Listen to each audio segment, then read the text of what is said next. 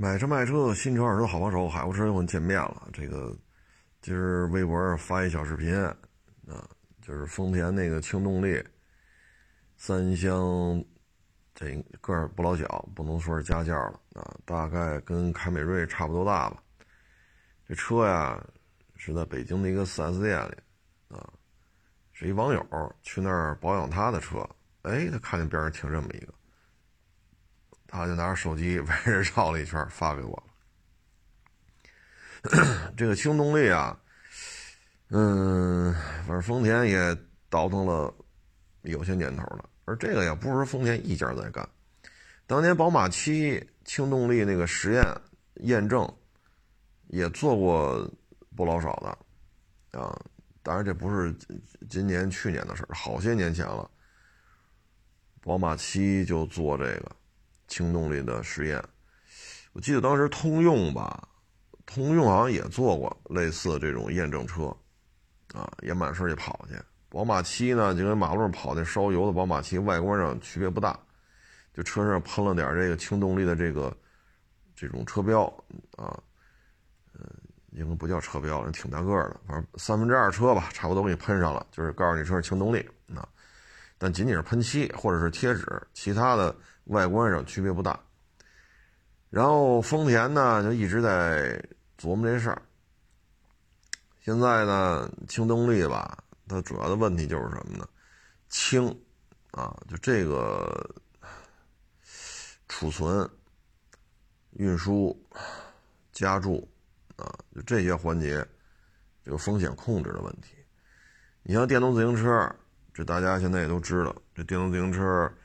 这个这个这个电池啊，这个突然一下就着了，突然一下就炸了，这事儿反正不老少啊。而且呢，这个电池那叫什么来着？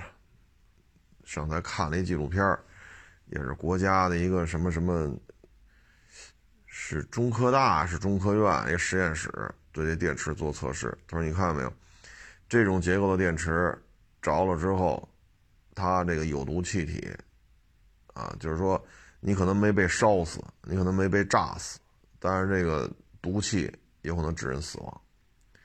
他们就把这东西给它弄着了，然后提炼这个烟雾当中都有什么东西，最后说这是一剧毒，啊，剧毒。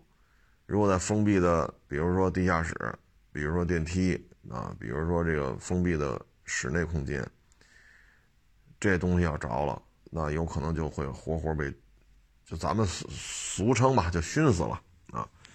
就这个事儿吧，怎么说呢？啊，嗯，哎呀，轻动力呢，它的这个主要就是你的运输啊，然后加注点儿，给车辆加注，主要这个环节是不能出问题的。因为电池爆炸起火，这不是说所有的电动自行车它都炸，那那这样那就别生产了，你卖的不是车，啊，你卖的这是手榴弹了，你这个啊，移动地雷，你这个。但是轻动力呢，它也存在这个风险，啊，就这个呢，我主要担心的就是什么呢？你看咱们国家现在加油站，这是不是一套体系啊？以中石油、中石化为代表啊。然后遍布全国各地，啊，还有其他的一些机构在运营，也有一些私人的在运营。但你甭管它背景或者资方是谁，加油站这大家都很熟悉了啊。那现在呢，有一个电车，电车呢，国家也花了不老少的钱。现在呢，大概有这么几种模式。第一个呢，就充电桩，啊，你把它插在你的充电口上，然后就充就完了。还有一种呢，就是换电，啊，换电，这在北京，它有一些换电站，尤其是电动出租车啊，它过去换电，包括一些其他的，有些个别品牌吧，也在做自己的换电站。你甭论是换电也好，充电也好，这又是一套体系，这已经花了不老少的钱了啊！咱也不管是国家投的钱，还是资方风投。啊，还是什么主机厂，咱也不管谁投的吧，反正钱肯定是花出去了。那如果现在呢，库嚓再把这个轻动力的弄上。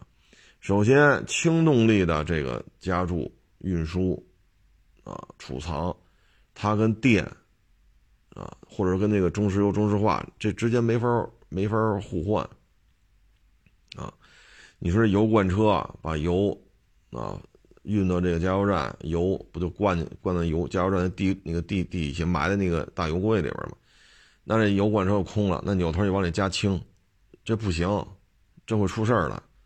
那你还得有一个运输氢的这么一个车，啊，那你说电电倒不需要一个什么 什么什么什么这种拉电的车，你把那个电线电缆拉过来就完了，它分过来给这个几个充电桩，或者说，呃，你这个换电站，它给这换下电池充电，啊，然后来了车直接几分钟换块电池就走了，剩下他拿那个。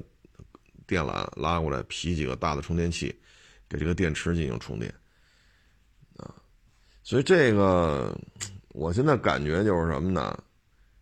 嗯，这是首先得考虑咱们国家这国情，啊，从南到北，从东到西，大规模的建充电站，这事儿已经持续好几年了，啊，上上下下投了不老少钱了，如果这时候库嚓又来一个。哎呀，这个将来啊，就是牵扯一问题，就是咱们国家到底要有几套能源供给中供供给的这个体系？这么大的一个国家，如果要弄三套，一个是烧油的啊，你别管九十二、九十五是吧？多少多少号啊？汽油、柴油，这是烧油的是一个体系，烧电的是一个体系，烧这氢的又是一个体系。这对于咱们国家来讲，真的有必要。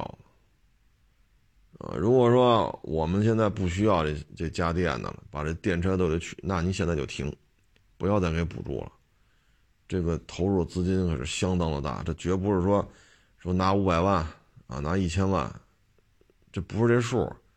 你五百万，你可能你五百后边可能加个亿，五百亿人民币，一千万那可能变成一千个亿人民币。所以这事儿吧，我觉得这是一个呃顶层设计的问题了。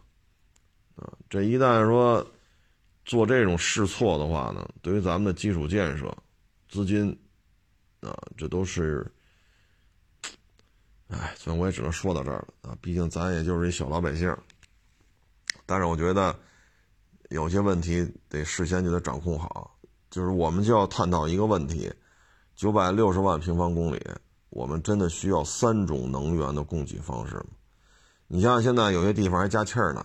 像北京加气儿的已经很难见到了啊，基本上北京加气儿的车基本上是见不着了啊，因为天然气罐、天然气、天然气的运输、压缩、储存、加注，包括加了气罐的这车本身这个气罐的易燃易爆的问题等等等等，所以现在北京加气儿的车已经很少了，咱不能说一辆都没有啊，但已经很少了。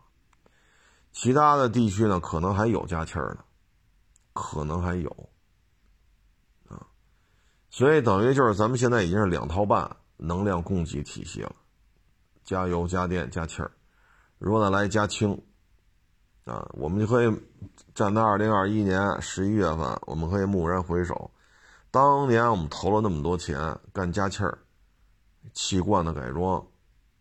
啊，天然气和油双燃料车，这当年可主机厂们都干过。现在呢？现在又是一个什么样的状态？所以呢，就是到底哪个好，最好是有顶层设计啊，不能说丰田在这吵吵，我这轻动力怎么怎么好，这，然后咱就那之前电的这一块投入怎么算呢？啊这又怎么算呀？这事儿啊，所以有些东西吧，就是不是说某一台车怎么样的问题，这牵扯一个大国战略。这钱可真不是说三五百万、三五千万，对吧？你像那天来那个哼那电动车，我勒个去！哎。这不就是一五年、一六年那会儿嘛，补贴最高的时候，啊，这么多聪明人，并不想通过实业报国啊，通过电动汽车的良好的产业政策、广阔的市场空间，通过电动车技术之崛起，促进中国汽车工业之发展，他没有这个想法。他嘴上这么说，实际上就是骗补。啊，当年说能跑到小二百呢，其实就跑一百多。那这么多年过去了，夏天就跑六十，下大雪就跑三十，还不能开还不能开暖风。你说你换电池吧，主机厂找不着了。那你就说，咱就说主机厂找着了。您这车几万块钱买的，开六年了。您说这样的电动汽车能卖多少钱？一万、两万，也就这样了吧。但是这是主机厂在的，那主机厂不在的呢？那还能卖到两万吗？那车行收过来把这卖，也就喊个，也就喊个八千一万了。主机厂在的还好办，还能喊个一万多两万。啊那你这种情况之下，你说主机厂假如说在，你换电池去吧，多少钱？这车残值有多少钱？你换电池的钱比车的残值高多了，那你还换吗？所以在这种情况之下，那电动车现在其实很多问题，陆陆续续就会出现的，啊，你车龄大了，电池有衰退，电动车的电池的。衰退要比烧汽油的发动机的衰退要明显，啊，衰退的节奏要明显加快。所以在这种情况之下，很多车就，这就是现在电动车，我们一年刚卖，我们现在别说一年刚卖，我们现在好像，呃，保有量也就几百万辆。但是全国所有的机动车啊，我们指的就是得去交管局，得去车管所，得办手续去，这样的车全加上两亿辆，而在用的保有量就就是烧电的啊，也就是几百万辆啊。但是现在这电动车的后续的处理，这就是个事儿。你说把电池分解了，电池里边的稀有金属、贵金属，我把它摘出来。然后这些贵金属会二次利用，这是没有问题的。但是其他的呢？其他分解完了之后，这些有毒有害的东西呢？刚才咱们也说了，电池炸了之后或着了之后，滋出来那烟儿啊，人家做分析说这玩意儿剧毒，剧毒。那这东西它着了它是剧毒，它不着它就没毒吗？这东西不着你就能？当花肥用种花去，撒庄稼地里，这庄稼长得特别旺，这也不能够吧？所以后续电的这一块它也牵扯这些问题，啊，牵扯这个问题。所以有些东西你现在说又开始在国内如果推轻动力的话，这方方面面的问题就特别的多。电有电的明显的短板，低温动力这个动力电池的续航里程它会衰减。不是衰减一点儿，啊，再一个就是动力电池。刚才我说这个问题，它的分解怎么办？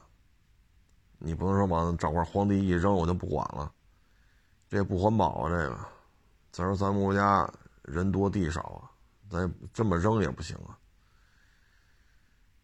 牵扯一回收的问题，所以这是你上轻动力吧，唉。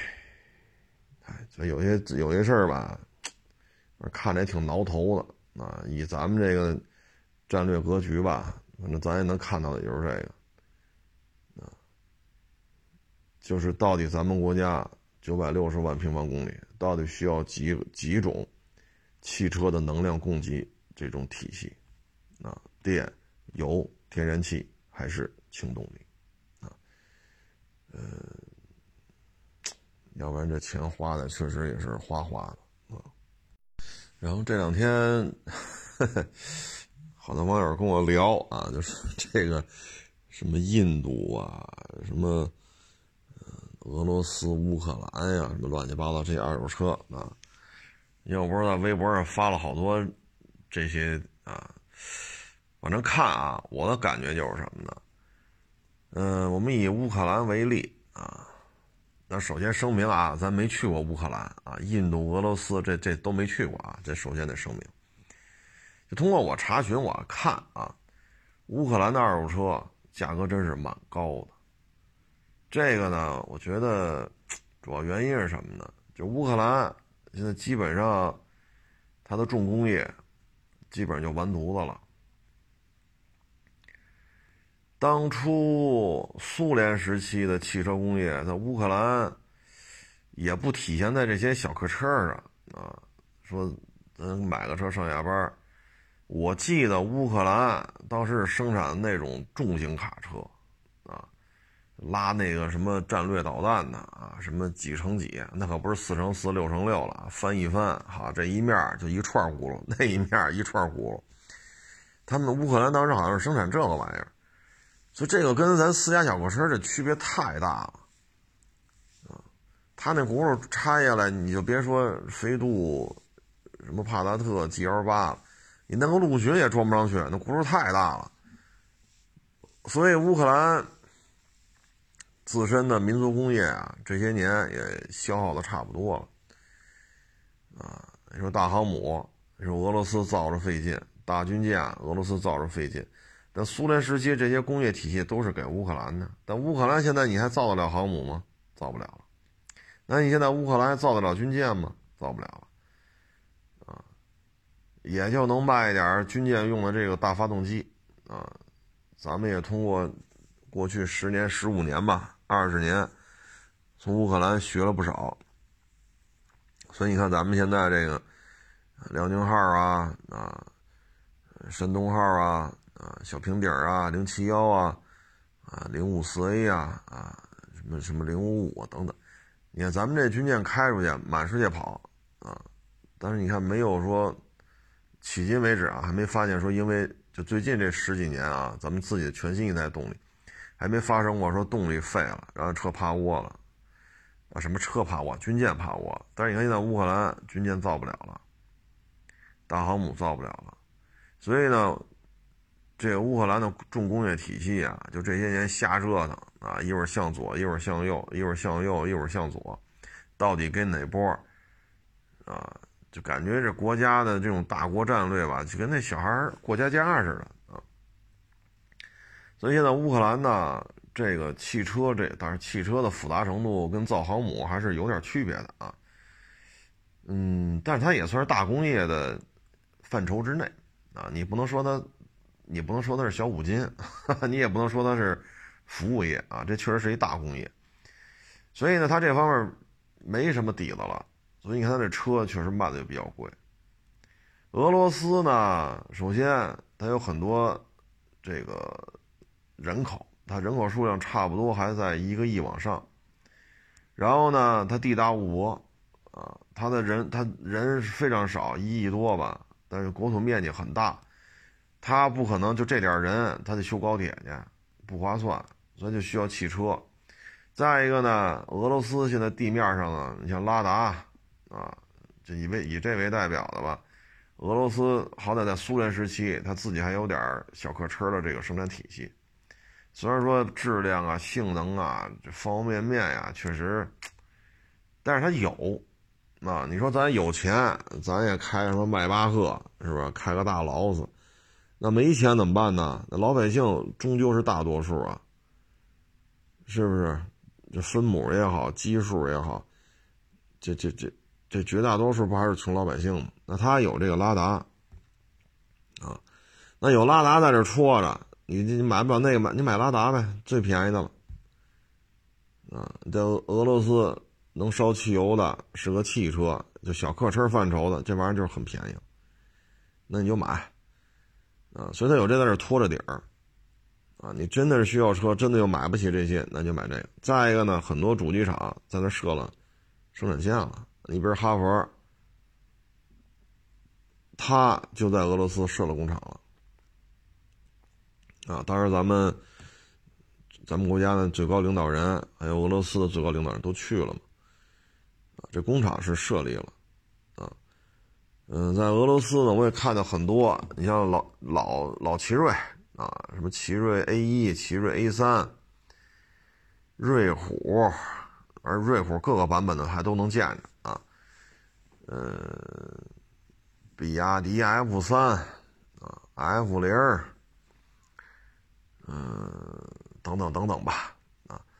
所以俄罗斯呢，因为这个面积。人口数量，再说有些主机厂，然后自己又有个拉达，所以它我看了一下啊，这整体的价格呢比俄罗斯啊稍微便宜一点，大致是这么一情况。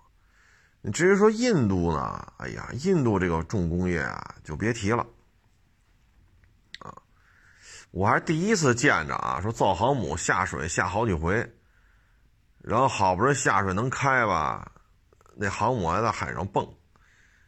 啊，就是纵向，应该算是纵向摇摆吧，啊，就就是四万吨一航母，你看它开过去之后，后面那军舰啊快速行驶，后面是一个白的浪花，应该是直的。如果船不拐弯的话，船这么直着开，后边也是直的，然后逐渐逐渐散开了。它那不是，它是横着的浪花，出一个横的，再出一个，这就是什么呀？船头吧唧砸在水里一下。往两侧有一个浪花，哎，到船屁股这儿就形成一宽的了，然后船头又起来，这时候就是后边拉一拉一白长道，库嚓又砸下去了，这是纵向摇摆，就这个航母这肯定是有问题的，这么多军舰，这么多航母在海上跑，你看视频啊，看照片呀，我第一次见这种浪花，啊，你看你看九九一年九二年我就买。什么航空知识、舰船知识之类的，啊，对，还有兵器知识啊，坦克装甲车辆是后来又有了事业军事，你通过这能看到很多军舰的照片，所以这航母是有问题的。而这航母，你说它造多少年了啊？然后你说造这军舰，好家伙，万国造啊！我看它那个大驱逐舰，一就下了水，好像是六年吧。下水六年，这才能出来跑来，出来跑来吧，还武器还没有，武器还差三分之二没装上去。我这六年都干嘛去了？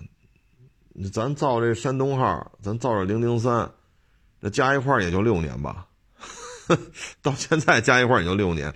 那明年零零三就下水了，第七年零零三都下水。你这六年造一个不到一万吨的驱逐舰，你在水里边待六年。现在好不容易能跑了，武器还差三分之二，没装上呢。所以就是印度这个大工业吧，这有点意思啊。这这这这这有时候看着确实也是不知道说什么好了啊。然后前些日子吧，老美卖他那个超轻型榴弹炮啊，说这个口径的榴弹炮它应该是最轻的，你直升机往高原上叼。因为海拔高度一高嘛，直升机的负荷能力也下了。这个大口径，这个炮它是轻，非常轻，你能叼上去，然后就叼上去了。第二是打吧，你试啊，好家伙，这一试验炸了膛了啊！后来一看，炮弹是印度产的，嚯！我看这大老美就也也是多多少少有点骂大街的意思。我们这超轻型榴弹炮一世英名就毁在你们手里了。说你们以后不要用你们的炮弹了，你们这炮弹忒不靠谱了啊！但是用老美的吧，第一买不起，第二呢打起仗来炮战那就是抡了，好家伙，多少次齐射，多少个弹药基数，把炮我那打红了算。那不是打打三发打五发就算了，那要是跟咱们抡起来，那不是打三两发炮弹就能解决战斗的。那你还得从大老美那边运，这运过来，哎呀！仗都打完了，炮弹还没运到呢，所以这有点意思。我还看过一篇美国的航母的那个军官跟印度做交流嘛，去印度的那个航母上，他说在航母上呢，我们要穿这种航母上那种战斗靴，它就是防止什么呢？就是脚这鞋底啊被扎穿，然后它那个鞋大就大拇哥上面这一块是加固的。它就防止什么？万一有什么东西掉了，把你脚给砸了，它是加固的，所以这种鞋呢又防静电，又防扎，上面防砸，那就穿这种鞋啊，在这些岗位上才能走动。结果呢，这个美国航母这个是个校官啊，就算是有点级别的了，校官啊。然后他说：“好家伙，三哥穿着那人字拖，航母里边跑来跑去的。”他说：“这个不行吧？” 他说：“这东西。”然后他说：“这个理解不了，啊，理解不了。然后吃饭，军舰上吃饭不？你看这航母，这肯定不是说说几百吨啊，一一百来吨或者几十吨啊，像这种小艇它它是几万吨呢。那你吃饭你就得去，它不有餐厅吗？你得上那儿吃去。好家伙，这电话一来，忘了说到哪儿了。说什么来着？啊，对对，是吃饭。哎呀。”这不是有餐厅吗？你这么大个一军舰啊，好几万吨，你又不是说几十吨、百十来吨的小艇儿啊？他拿着吃的蹲在那个走廊啊，什么这，什么二就是二层甲板、三层甲板，他他就在那蹲着吃。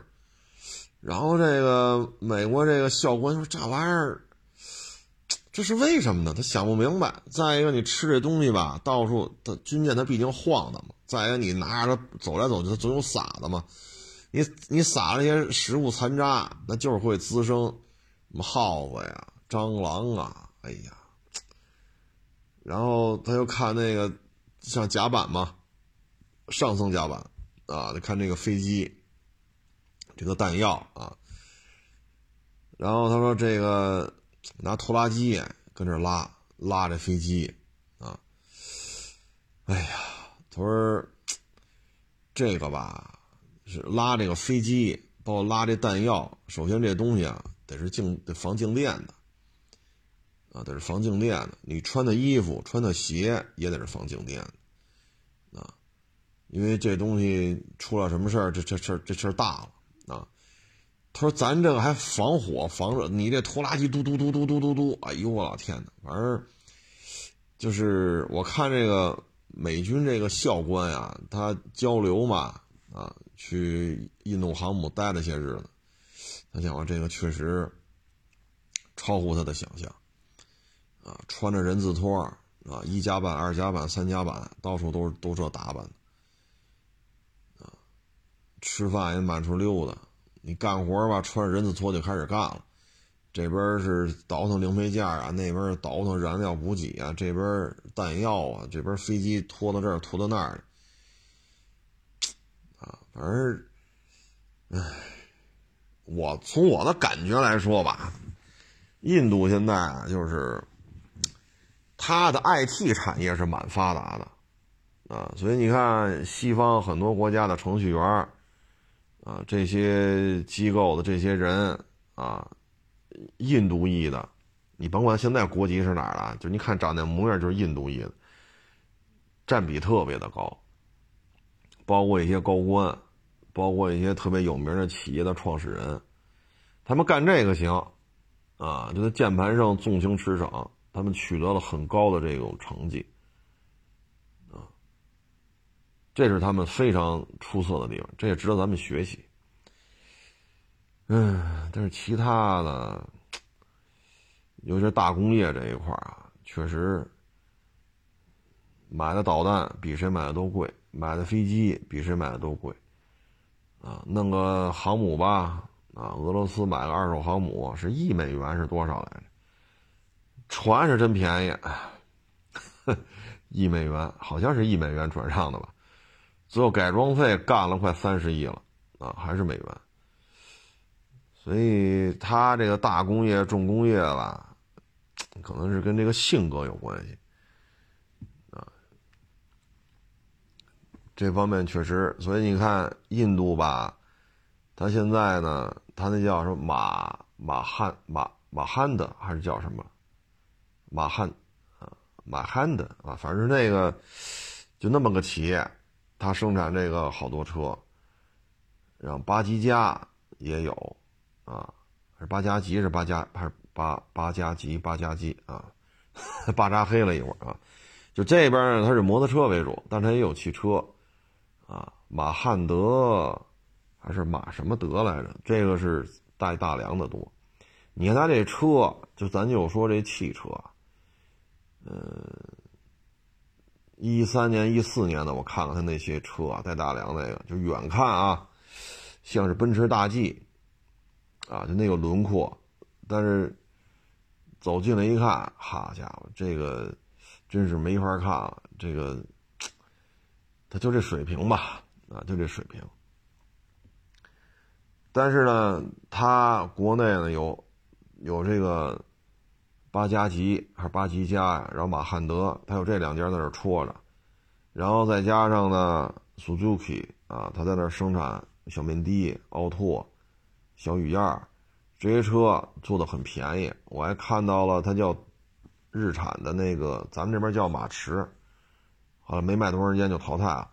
那个玩意儿咱那也有三缸的，是一点那天我微博上发来着。一点二吧，好像是，三缸的，啊，手动挡的。它有大量的这种车，啊，所以作为基础的消费、基础的代步需求，那这些都能解决。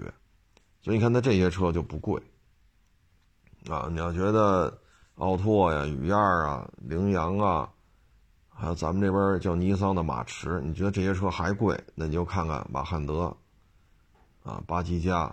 那或者八加吉，你看看他们的，他有这个自主品牌的工业在这戳着，他的底线就可以满足很多人的这种起步的购车需求，啊，当然这些车我一说吧，大家多多少少也能理解。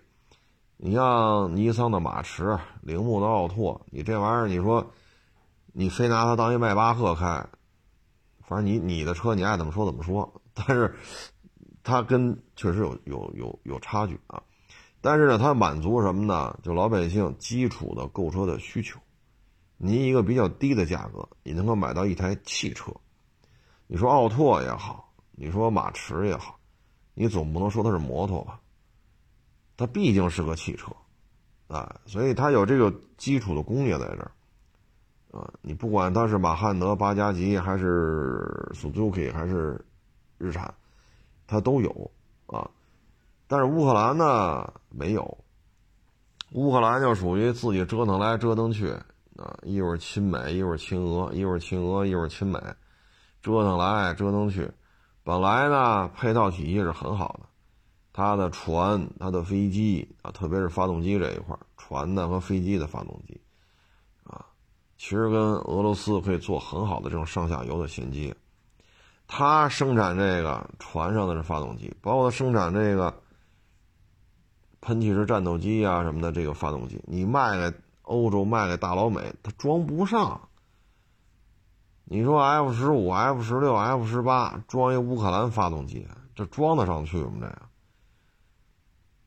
你包括这船也是，啊，你说英国也好，法国也好，美国大航母装一乌克兰发动机。未来咱不排除有这种可能性啊，但是目前咱没看出来啊，所以乌克兰二手车贵呢，我觉得是跟他这个瞎他妈折腾，也弄不清楚应该怎么弄，反正为了反对你而反对啊，你说这屎不能吃，因为你在你在台上呢，我在台下，我就得说这屎能吃，就为了反对你而反对，他就没说这屎咱你也别吃，我也别吃，咱把这屎弄在地里边。做农家肥去，他没这想法，就是为了反对你而反对，然后你为了反对我而反对，啊，其实乌克兰，你说欧洲大粮仓，土地肥沃，耕种面积可多了，因为咱这有有有这个网友啊跟我聊，他们是去他是搞农业的嘛，去乌克兰，哎呦，那真是，哎，说这乌克兰这土地啊。要搁咱们去打理，哎呦，那就是一大粮仓啊！气候、土地的面积、土地的这种肥沃的这种状态，就特别适合种地啊。然后哗哗的往欧洲卖，挣欧元不就完了吗？或者往俄罗斯卖啊？但是瞎折腾啊！所以那二手车贵呢，就是基于刚才说这些情况，大家要知道贵是有原因的。其实这个吧，就是一手好牌，像乌克兰这个，它的工业底蕴呢，真的是太太扎实了。你看咱们好多发动机，你包括现在 L 幺五啊，包括当年的 K 八，这这这这发动机到现在都得指着人家啊，包括咱军舰这大发动机，零几年的时候。大老美给了咱们几台 LM 二五零零，咱装的驱逐舰，嘿，真好，真棒，故障率又低，提速又快，哎呀，性能真好，你觉着好吧？哎，不卖给你了，嘿，所以这事儿吧，弄到咱们国家当时得有个四五年吧，具体我也记不住了，就没有一艘驱逐舰下水，为什么呀？没有发动机。得有四五年的时间，啊，大家感兴趣可以上网查查那段历史，有可能还更长一点啊，五六年。我记得好像四五年、五六年吧，啊。最后怎么解决的？也是上乌克兰，啊，买人家的那个军舰用的发动机，啊，消化吸收，请人家专家给咱们讲课学。所以现在你看咱们造这军舰。啊，零这零零三也好，小平顶也好，零七幺也好，零五五也好，不在乎啊。你看咱们这常年吧，从奥运会派舰队，从咱们国家出发开到索马里去，那会儿还没有吉布提那个补给点呢，那就愣开到那儿，愣再开回来。这船不能坏，坏了就抓瞎。哎，你看到没有？没有一艘船坏。从咱们这儿，你说比较近的啊，你比如说广东，从广东这儿出发，挂单挂挂单挂，啊，走这个马六甲海峡绕过去，过印度洋，然后跑到索马里去。这单程往返，哎呀，这就不是开几个钟头了，这以月为单位，是开这往返路上啊，一去一回是一个月还是两个月，你才能把这路程跑完了，太远了。然后在那边再巡逻啊，这一天到晚的二十四小时不停，有商船要过，咱就过去护送。啊，谁那商船被劫了，离咱近，咱还得赶紧开开船过去，把人家甭管哪个国家的吧，只要是老百姓的商船就得解救了。真没坏，哎，零八年干到今儿，咱还没真没出过这事儿，就把船去回去回，你算这距离。所以这底子呀，一方面咱们这边干活确实也认真，另外一方面呢，也从乌克兰学了不少。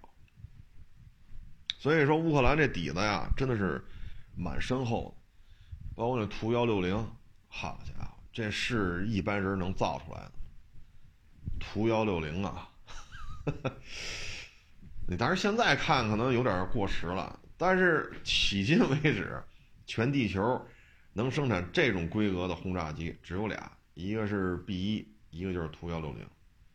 啊，B 一是大老美的，B 一还分几个型号吧，啊，B 一 B 啊，B 一 A 什么的，这个图幺六零，啊，所以它它是有相当雄厚的这种工业体系的，这玩意儿太复杂了，啊，包括那个大航母，这真不是说一般国家造得出来，它都给造出来了。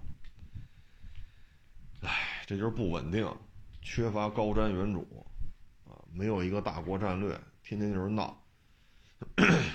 你说咱就不玩重工业、大工业了，是不是？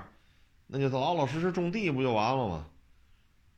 啊，因为一网友嘛去那边谈过这种合作项目，啊，回来一说，哎呀，乌克兰这地呀，这要让这让咱们给承包了可就好了，真是这地太好了。啊，不论你是养这种大牲口啊，比如说养点这个牛，啊，养点这个羊，啊，还是种点地、种点庄稼、种点菜，扣大棚啊，但是那边心思好像也不在这儿，啊，心思也不在这儿，所以现在乌克兰这车呀比较贵，这也都是相辅相成的嘛，连锁关系啊。所以，明明有雄厚、丰富的工业的这种，就是苏联解体之后吧，丰富的这种工业产业链、雄厚的技术底蕴，啊，也有丰富的实战经验，毕竟造了这么多大军舰，造了这么多大飞机，最后就弄成这样了啊！包括那最大的运运输机啊，是什么二二五来着？是安东诺夫，是几几几来着？啊，那不都是他们弄出来的吗？啊，那会儿还有那安七零，那那螺旋桨那个设计可先进了，最后也完犊子了。啊，其实那个安七零那种，那个桨叶叶片的那个那个发动机，包括这个飞机，如果成批量的话，其实你像欧欧欧洲这些国家老用这个 A 四零零 A 四零零 M，其实当时这 A 安七零也不错啊，但是最后你说，唉。就欧洲这么多国家啊，倾国之力啊，最后弄出个 A 四百 M 来。那人乌克兰自己就搞出一安七零来，但是呢，没有定力啊。你你你你自己这整个这工业体系只能跟俄罗斯，或者说用俄式装备的这些国家搞关系，所以你只能通过跟他们合作才能挣到钱。你说跟大老美好，这这刚才说这问题。美国军舰装他的发动机啊，F 十五、F 十六、F 十八装乌克兰发动机，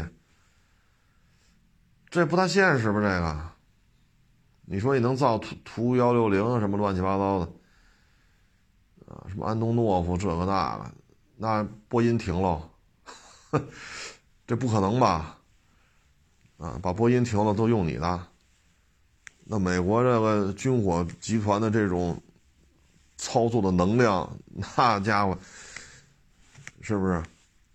就美国那步枪协会都能左右这选票，好家伙，你这你能动人美国军火集团的利益吗？你动不了。所以有时候这这这咱也弄不清楚，乌克兰这脑袋瓜子都想的什么乱七八糟的了，都是。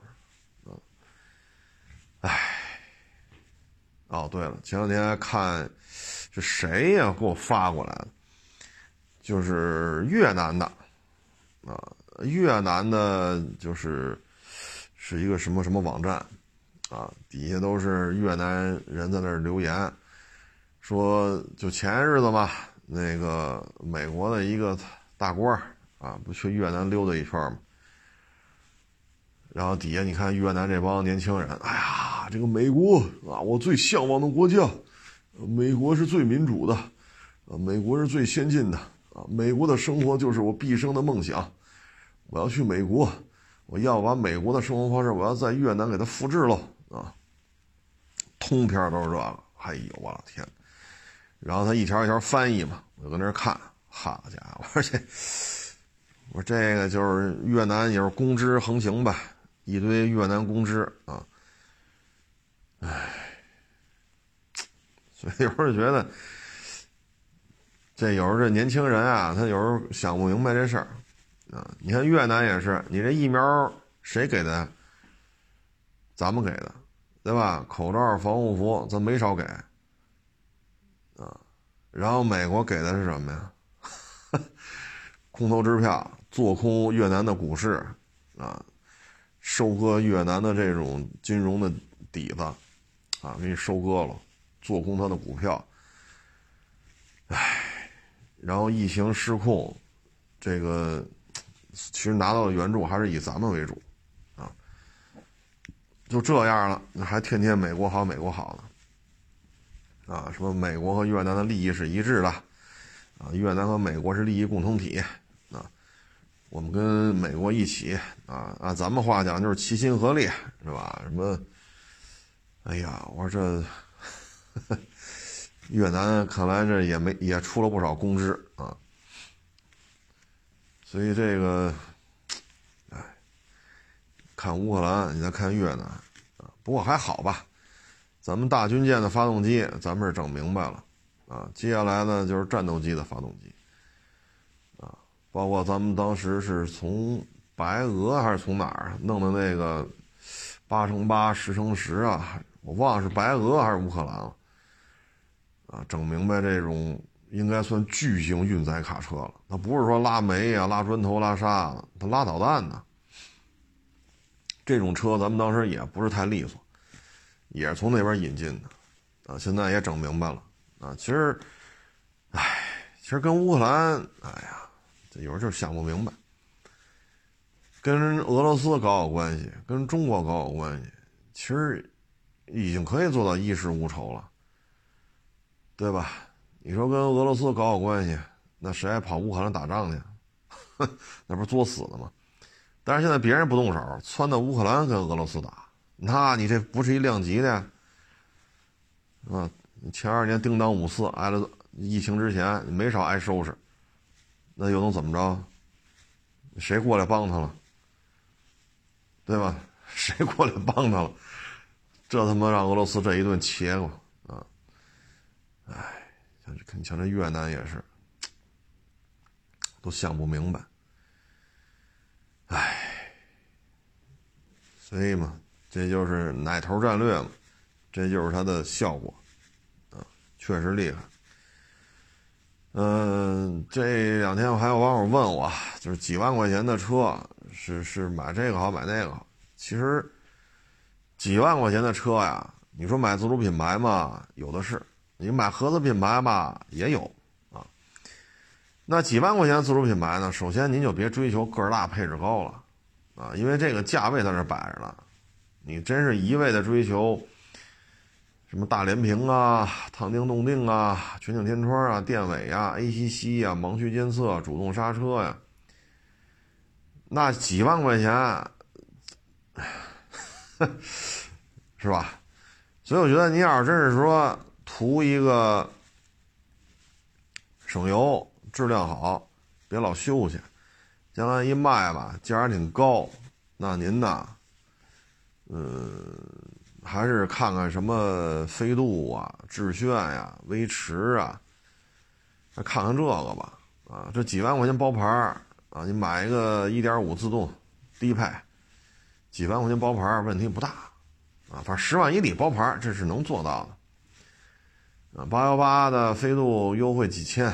七万多，包完牌也到不了十万。八五八那优惠几千，包完牌也是九万多，也不到十万。致炫一点五是七万多，包完也是自动挡一点五，包完牌也就是八万多，不到九万。威驰也差不多这价钱，啊，你就买这个就完了，啊，或者说稍微大一点的英朗，啊，英朗这个。这价砸的也够低的啊！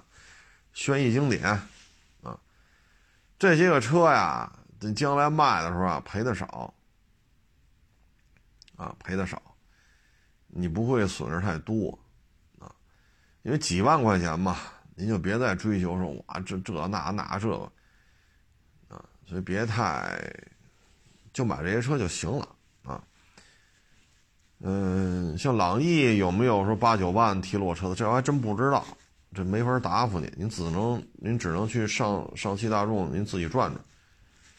如果朗逸能出这价钱呢，你也行，反正不老小。但是你就别图什么动力了。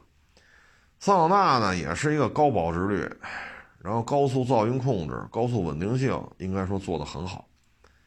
就以它这价位啊，咱就别跟迈巴赫去比去了。就以它这价位做的很好，但是桑塔纳。要买得抓紧，上汽大众已经准备停产这款车了啊，不挣钱，啊不挣钱，所以几万块钱我觉得买这些车就行了，啊就行了，嗯，最起码保值率高吧，啊最起码质量还都过得去。你要省油的话呢，就是日系那那几个小家伙，你要个儿大点的呢，英朗，啊桑塔纳。如果朗逸一点五自动说十万以里能包牌那也能看看，反正就是肉，看着就是肉。但确实车不老小啊，嗯，基本上就是这些东西吧啊，几万块钱我推荐就是这些吧，您可以转转啊。今天还一消息啊，就是 就前两天啊弄得特热闹，是一女的啊。然后喝了酒了，交警正好直播，让他吹那个酒精测试仪，吹六十多次，然后这期间不停的说：“你让谁谁谁来，你让谁谁来。”还要给人打电话，这个那，这个呀，今儿出结论了，两个月，然后罚一万，两个月呢是危险驾驶吧，啊，因为他吹到一百零几了，吹到一百零几，你就是谁没撞着，过八十，最起码也是一个月起。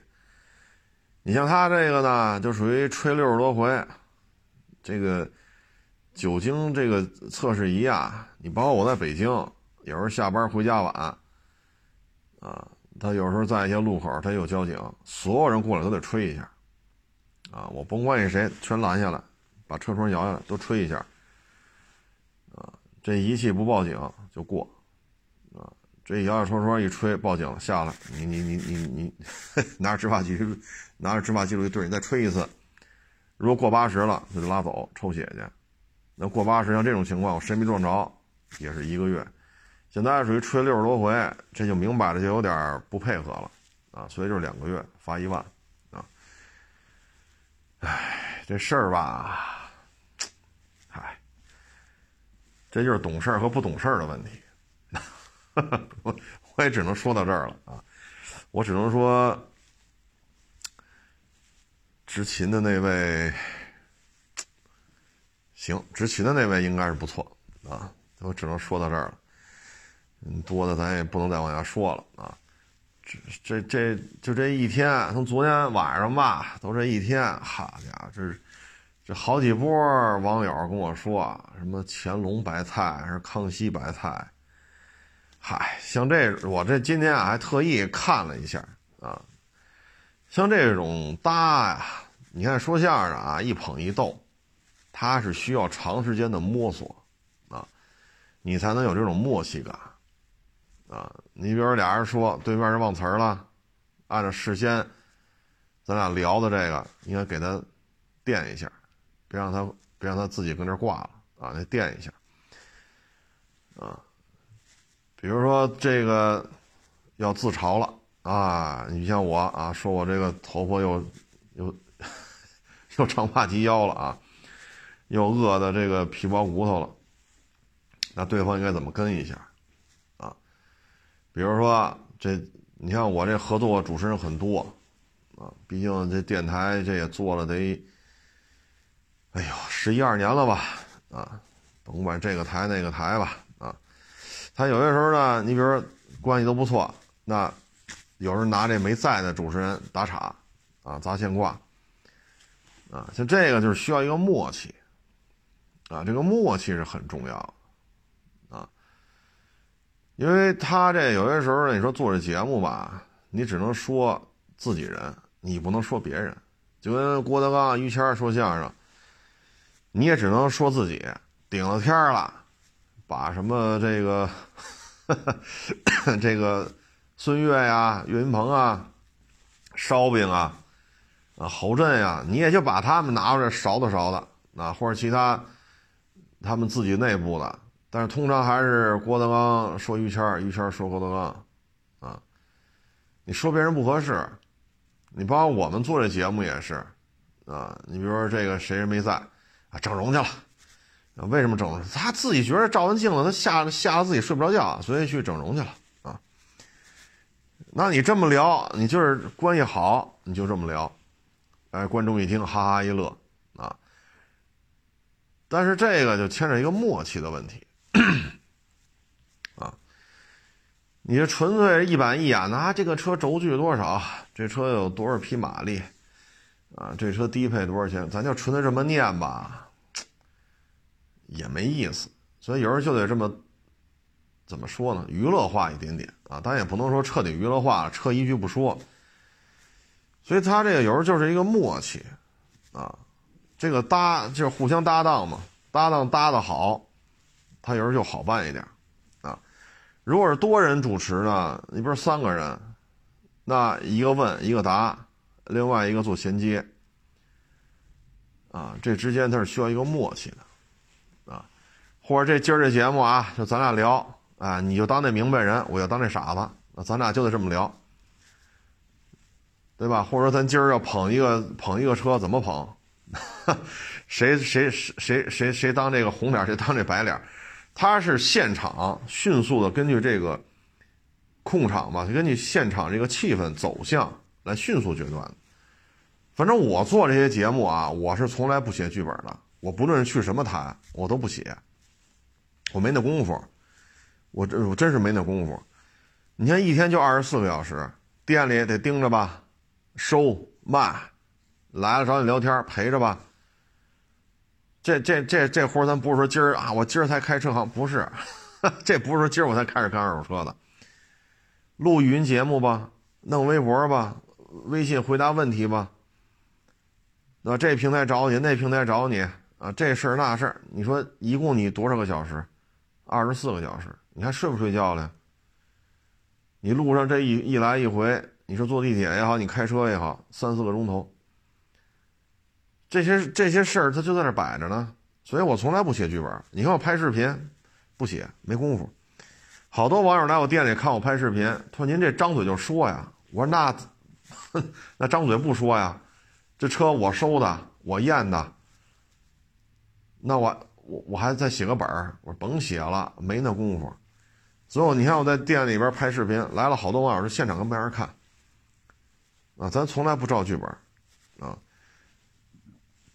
这顶多了就背个数，比如轴距，啊，这到底是两米七九还是两米八零？这个版本的是一百五十马力，那个版本一百六十马力，这个别他说错了，啊，顶多就是这个具体到这儿了，啊，那其他咱从来不写本儿你写本儿的话，你没那种精力，啊，你包括有些时候一做节目一个钟头、俩钟头，你怎么写本儿本身咱这语速哈，你一句我一句，你一句我一句，这一分钟八十来个字儿，您能弄俩钟头，谁写去？写完了谁背去？背完了按着这说吗？你包括我给一些平台做节目，就就您就按着剧本来，这那那这人家好厚厚一摞，结果节目一开始出问题了，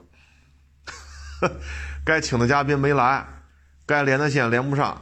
得就我一人好家伙，来吧，叨唠叨叨唠叨叨唠叨，啊，一个钟头也好，俩钟头，我一人给串下来了。完了事之后，哎呀，这个 这太谢谢你了，这个那那，我说你瞧瞧，我说不用写本吗？你看这个连连不上，该来的嘉宾也没来，堵车也好，记错时间也好，这个那，我说你看你写这么多剧本有什么用啊？我说。我说不用写，他就是不用写，一个钟头也好，俩钟头也好，都都都都都都都都都都都都都，啊！当然我就不能说是哪个了啊，不能给人家露这底儿。那最后也是，哎呦，真是，得亏把您找来了，这要不这事儿大了。我说按你这本儿我就没，我就不用说这么多呀，你纯粹是砸现挂啊，这个。所以有时候做这节目吧，它需要是一个默契，啊，需要是默契。你看这么多年了。啊，各种形式的这种平台，咱也算是接触过一家两家的啊。这个做节目当中吧，搭的这个主持人就多了，啊多了。所以有的就搭的特别默契，有的呢，就你明显觉得对方呢，就就是他有时候搭着就，那这个东西吧，它是需要缘分的。啊，你看也现在电台也不是太景气。那有的电台呢？你看他一男一女，啊，他在那聊，他的收听这个频率，呃，收听率就特别的高，反馈也特别的好。那你这个他们之间为什么能行呢？这首先就是互相的，怎么说呢？自黑、互黑，啊，自黑互黑，啊，那比如女的说：“你看我这个国色天香。”啊，你看我这个沉鱼落雁啊！男的又说了：“哎呀，我老天，那是沉鱼落雁，那鱼看了你，那鱼自杀去了，直接跳河了啊！”你要这么逗，然后那女的就不干了啊！你这这这这，这那男的说：“哦，这，其实他就是这么互相活跃，他就是这么互相活跃。那你生活当中，你说你人办公室里边同事，人女同事，哎呀，你看我这个今天化这妆还行，你能说吗？你在化了啥？还沉鱼落雁？那鱼看你跳河自杀了。”你能这么说吗？你不能这么聊吧？但是做节目的时候，男男主持人和女主持人就可以互相这么查，你查我，我查你，观众一听，哎，听一乐，对吧？听一乐，所以呢，这是需要很很很长的这种怎么说呢？这是配对相当于配对你说男主持和男主持，男主持和女主持，这之间能不能形成一个搭档的关系？节目效果能擦出火花来？他需要的是什么？需要的是长时间的磨合。啊，不是跟所有人都能说都能释放出火花来，啊，有些时候呢，就是你看做这么多年了，十一二年了，合作过的电台的主持人，没有三十个也有二十个了，啊，怎么二三十个总有了吧，所以有的就是，嗨，包括有时候你看，我们做节目的时候，但是现在不是现在的事了，好就好好几年前了，啊，你来那个实习的主持人。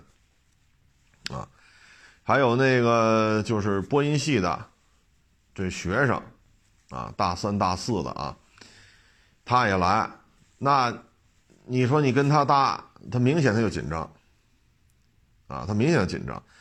那你刚一开刚一开场，就是刚一聊，这得得暖个场嘛，他暖场他他都他都紧张，那只能我自己来，所以就是接话茬嘛，这气口扔给你了。你接不住，我赶紧要把这气口我再拽回来，拽回来之后我自己跟这聊，聊聊聊聊聊聊几分钟，我自己砍我自己，那自黑，那或者又逮着别的主持人一顿损，活跃一下气氛，然后再把这气口扔给他，他再接，再接两句比第一开始接，因为这是直播嘛，哎，好一点了，好一点，我再拿过来，我把气口再拽了，拽完之后啪，气口再甩给他，你得你得给他台阶下。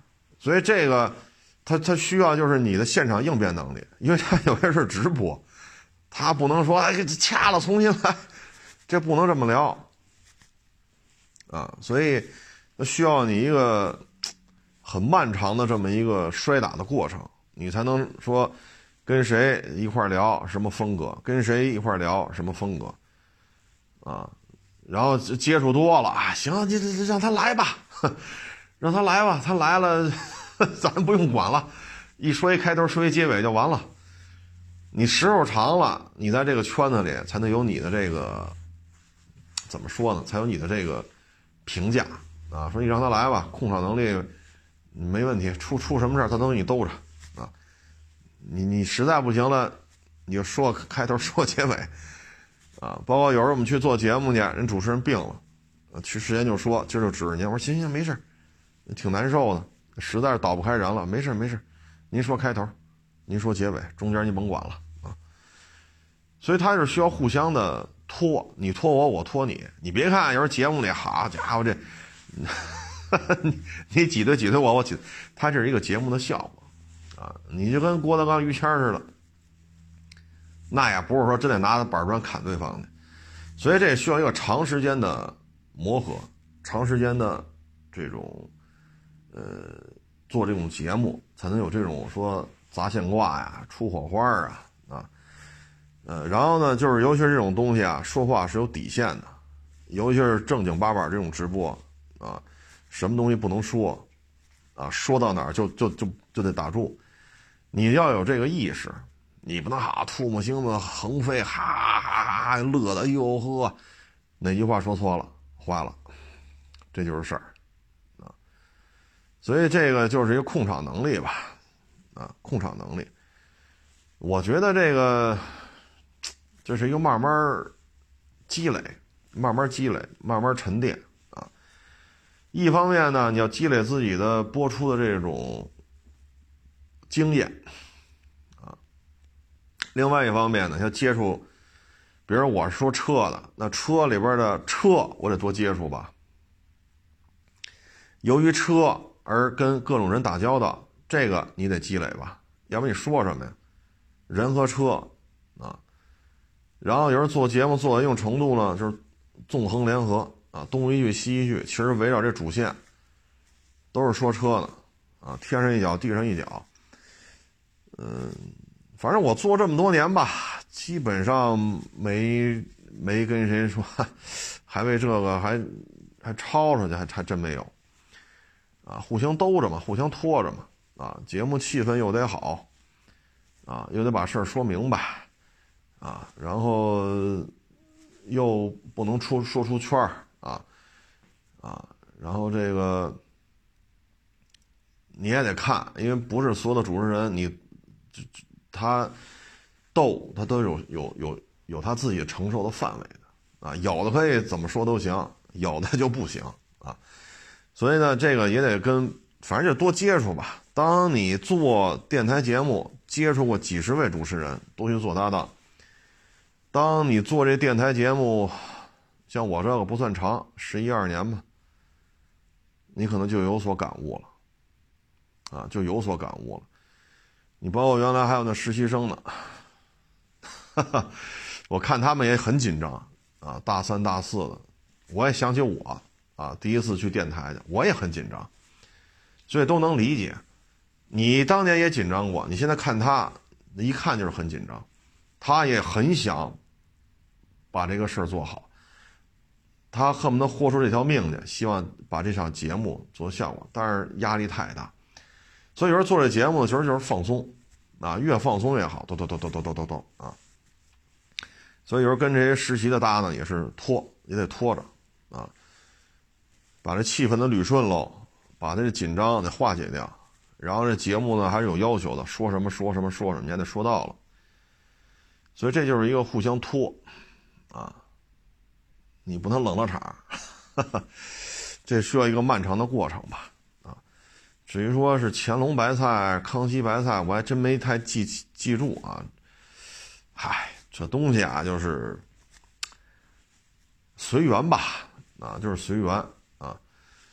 搭节目呢，它也是需要一个互相的一个包容，啊，呃，嗨，这东西细了也没法说啊，细具体情况咱也不了解，啊，不是太了解，只能是说说自己的事儿吧。你说说不了别人，只能说自己，因为这节目我也没听过，啊，从头到尾咋回事我也不知道，就简单听了一两分钟。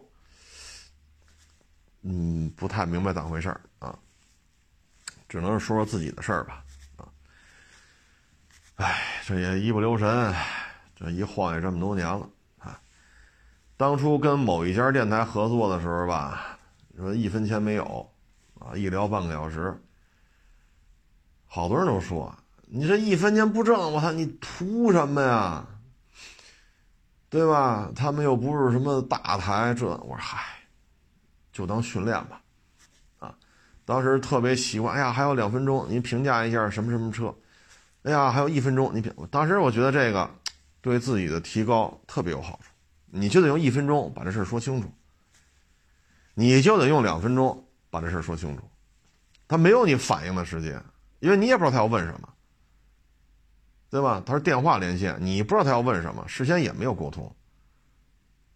所以在这种情况之下，其实对自己应变能力，包括自己对于汽车的这种了解，其实是一个，是一个考核，啊，挺锻炼人的，挺锻炼人的。当然了，这一合作，话说也十年了吧，这个电台，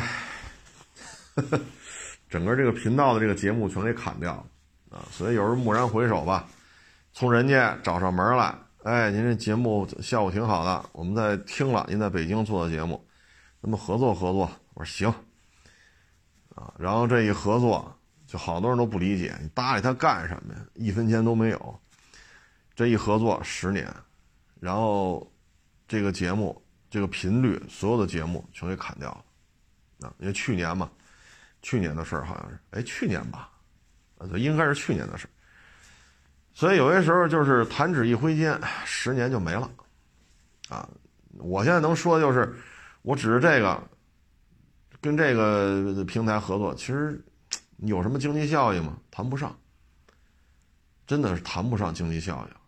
但是呢，你收获很多，啊，你收获很多很多。这种收获呢，其实你看啊，说相声一定要去小剧场演去。说二人转，一定要去小剧场演去，啊！说你是演话剧，你也一定要去演够多少场，啊！你看我原来说过《王牌对王牌》，为什么沈腾和贾玲就是一咖？啊，为什么？这俩人，贾玲他师傅是冯巩啊，是冯老前辈。他跟着冯老师出去呢，演小品也好，跟着白凯南说相声也好，啊，还是跟冯巩、冯冯老师搭档演演什么什么什么也好。贾玲有大量的就和观众隔几米的这种表演的经验，这得磨，你得磨你的这种。眼神表情，你得磨你的这个语速，都得磨，打磨啊，然后才能成一块玉啊。玉石和玉之间是有区别的。你包括这个沈腾，话剧演出超过一千场，话剧比小品更难演。这一场话剧一个半小时，从十八演到八十，从生到死。你要不停的换装，不停的就是衣服、化妆都得换，然后就这么一口气演下来。这是必须要记台词的了，啊，因为他这种一般都是依托于原著，依托于原著，原著怎么说的你就得怎么说，你不能跟这哈像我们由着性子来。话剧对于台词、背台词、台词的表达，他原著写这个台词的时候，他是很悲愤，这个主人公非常悲愤。原原著当中写这句台词的时候，这个主人公非常的喜悦；原原著写这段台词的时候，这个说这话这个主人公是比较羞涩。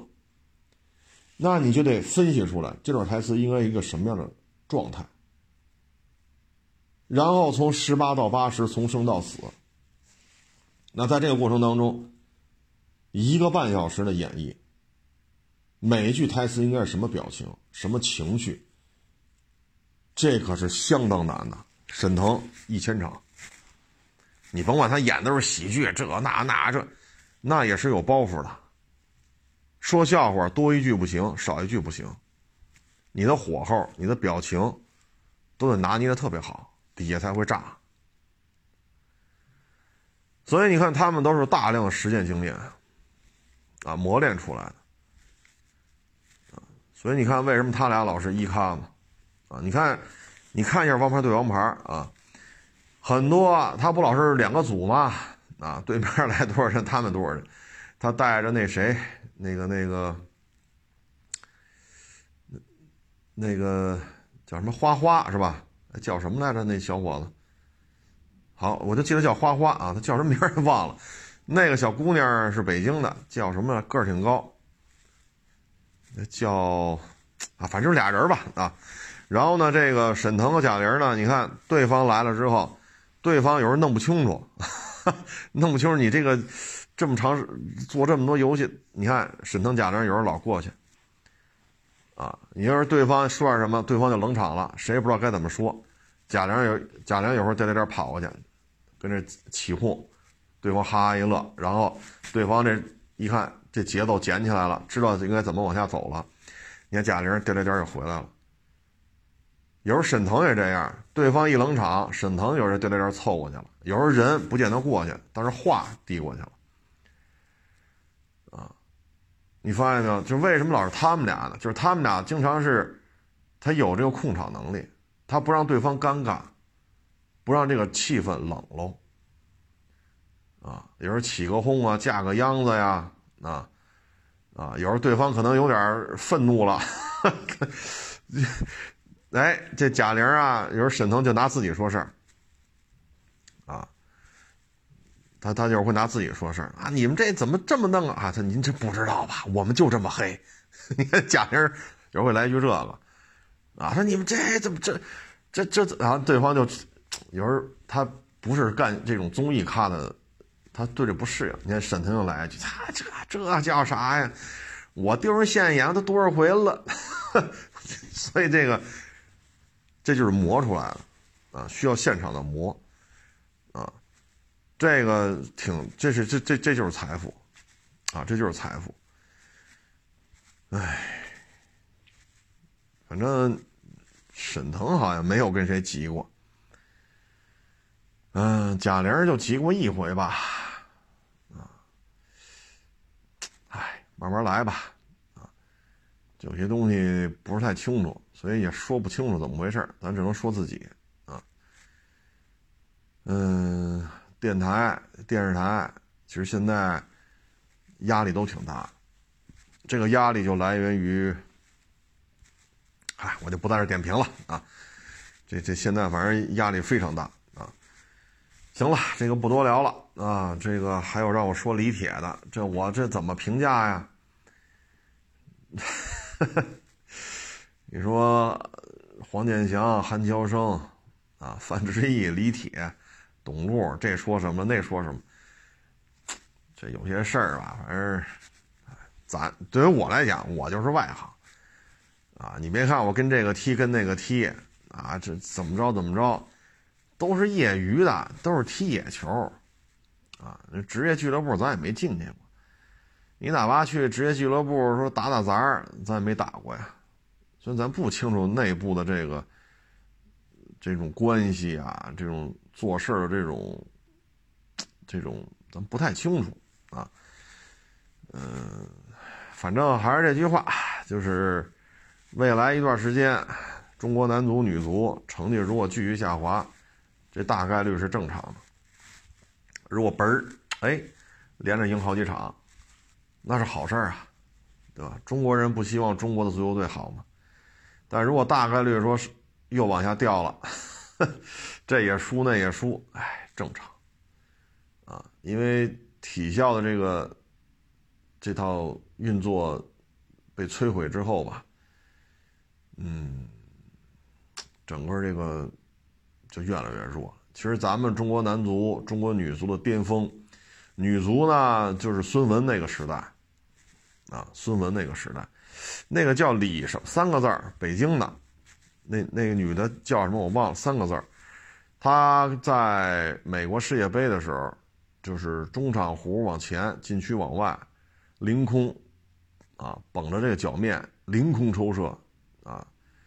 二三十米的距离吧，凌空抽射，球没落地，一脚就把球给灌进去了。那个射门是教科书式的。那个应该是姓李，她老公是北京国安队的一个工作人员，叫什么忘了。然后就是孙文，孙文是前锋，啊，那是巅峰时代。剩下的巅峰时代呢，就是世界杯，米卢时期的。你看那批人。我们以为是起点，实际上那就是巅峰。那批人其实就是体校时代的精英，他们的成长过程当中，青少年时代没有这么多金钱的诱惑。当他们可以进入当打之年的时候，直接开这个职业化，足球职业化开始了。所以那批人就是应我们以为是起点，但实际上到现在看，那是我们唯一一次进世界杯。啊范志毅，啊，孙继海、杨晨、马明宇、魏群儿，啊，那个到底谁去了，谁上场了，我记不住了啊。但是那批人都是那个时代的啊，包括什么谢峰、高峰、高洪波、曹宪东，啊，这都是非常辉煌的。你包括纯体校时代的，像辽宁队。他们踢亚洲杯吧，好像是十连冠是多少来着？说亚洲杯拿冠军拿到手软，具体我记不住了啊，大家可以查查。那会儿你辽宁队，别说国内了，好家伙，踢遍亚洲还有对手吗？啊，你再看看现在，唉，所以这个培训体系，我们是应该反思的。这个培训体系已经无情的被摧毁，值还是不值？目前看不太值。我们以结果往回推的话，应该还是体校这个系统还是比较好的。哎，一个时代都结束了啊！前两天我看那个也是一视频，又是那个谢峰啊，说郭指导啊，这个周宁你就去搅和去啊，本方半场搅和，对方半场搅和。周宁讲话，我练这么多年了，我就会搅和啊！轰，俩就就乐啊，都是老国安那批人。然后这两天吧，我又看是董兔吧，又又又又说了一下这个就把那个周宁请来了，让周宁说：“哎呀，这一看周宁也老了，哎，周宁啊，孙继海啊，这都老了。孙继海，哎呀，真是当年在英超的时候意气风发呀，棒小伙子。你看现在也快五十了，这真是一个时代啊，这真是一个时代。”什么时候中国男足能这个那个呢？啊，反正目前看可能国家也顾不上这事儿了，啊，目前眼巴前的事儿太多。你看这两天，河北也好，大连也好，尤其是大连，这个这一下出了好几十例啊。唉，去年吧，我们这一洗车的一老哥还跟我说，他说他都一年多没回去了。他们家就是大连的，啊，他说看孙子是看孙女儿，他说也回不去，啊，都好不容易有有时间了吧，那边有疫情，然后又过些日子，好不容易有时间了吧，北京又有疫情，唉，去年跟我聊嘛，一九年忙，啊，忙没回去。这一晃呢也得有一年了，啊，没见着，隔辈儿亲嘛，是不是？哎，也都是不容易，啊，哎，反正就是这都习惯了，这都成一套流程了。发现疫情，然后找密接、次密接，隔离、核酸，啊，确诊了的治去，没确诊过十四天还没事儿，就可以降级，再过十四天没事儿就可以该干嘛干嘛。这大家都习惯了啊，但是咱们不可能说闭关锁国呀。你毕竟要有货物人员的交往，你有这种交往，不论货物的流动、人员的流动，它就会有传进来。现在很多国家就已经放飞自我了，爱得不得，对吧？疫苗爱打不打，不打拉倒，打就打，不打就不打。现在很多国家已经不管了。啊你像咱们这还真是在管，啊，每次出什么问题，只要有疫情了，完了肯定是问责一批，啊，有的就直接进去了，啊，有的就免职、停职、降级、开除，啊，再厉害点的直接就上法院了，就判了。咱们这边还真是有惩戒的这种，这种应该说倒查吧，责任倒查。你看很多国家就放飞自我了。啊你看这英国，我这一直想不明白。英国，我感觉得得好几十亿人口吧？这个怎么就每天好几万、好几万呢？这多少个月了？这英国，我就特好奇。按照他这个得病速度，这英国不得二三十亿人的人口啊？可是这英国也就是北京加上海，或者说稍微再多一点，这怎么就成这样了？真是理解不了。我看也不着急。啊，愿意打一边打，不愿不愿打拉倒，愿意戴口罩戴，不愿戴就不戴。哎呀，确实理解不了，啊，这真是，这就是人种啊，文化呀。就咱们开始聊的这乌克兰，啊，一手好牌啊打的稀碎，啊，你包括越南这个，哎。就这越南的年轻人啊，亲美亲的厉害，这就是奶头战略。然后他一弄完了，上边就说了，上边高官就发表声明了啊，什么要跟中国一起搞好经济啊，防止什么和平演变。人上面人都明白，为什么呢？经历过，啊，经历过，所以他上面的年轻人就不管了，奶头战略嘛，美国什么都好。啊，美丽的风景线啊，香甜自由的空气，哎呀，哎，不是咱们周围这些国家也是，哎，干好自己的事儿吧，啊，干好自己的事儿吧，嗯，反正这个经济状态吧，少投资，呵呵能上班您就上班去了，这班都懒得上，那您就家待着。家底儿扛得住，您就家待着，不就是三顿饭啊？千万别投资啊！这这这不是一个干干创业的一个好的时间时间节点啊！也祝愿像北京也好，大连也好，河北也好，现在不都有疫情嘛？啊，也祝愿这疫情早日结束吧！谢谢大家支持，谢谢大家捧场，欢迎关注我的新浪微博“海阔试车手”微信账号“海阔试车”。